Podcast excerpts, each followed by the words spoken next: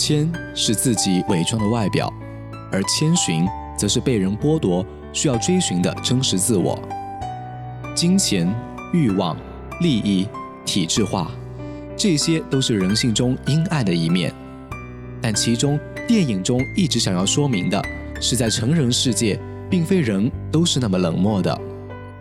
同样，每个成年人的内心都是纯善的，需要去接受关怀和温暖。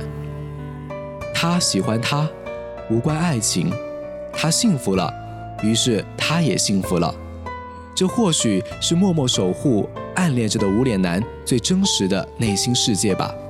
陪伴是一个人最长情的告白。无脸男一直陪在千寻的身边，但千寻却一直没有体会到他的孤独、沉默。如果说白龙和千寻之间是真实的爱情，那么只会发生在电影中。其实哪个人不是像无脸男一样呢？人性本善，却迷失方向，用最笨拙的方式去爱一个人，用善意的心情去理解别人的话。会让世界单纯、美好、容易。世界如此之大，我却能幸运地遇见一些人。千寻在离开父母，闯入神的世界，即将变成透明时，是那么的绝望无助。一个孩子在面临突如其来的恐惧面前，是那么的弱小。正是因为他还是一个孩子，他的善良、天真，让他幸运地遇到了他。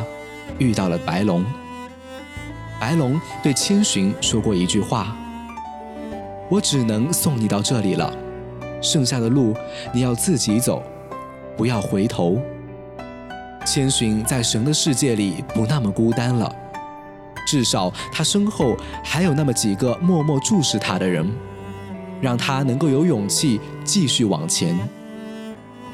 人生或许是一趟只有一个方向的列车。车上总会有人与你同行，不论你们相识与否，你们只是匆匆擦肩，然后各自前行。窗外有风景，即使风景让你美的想要驻足窗外，有过客，匆匆过客中，你是否看到了曾经的自己？窗外有繁华，即使转瞬，总会有人与你相依。待你到站，列车继续前行，你是否会有依恋？你的路坎坷或者平坦，你总要前行。迷茫时，偶尔会有人指引你前行。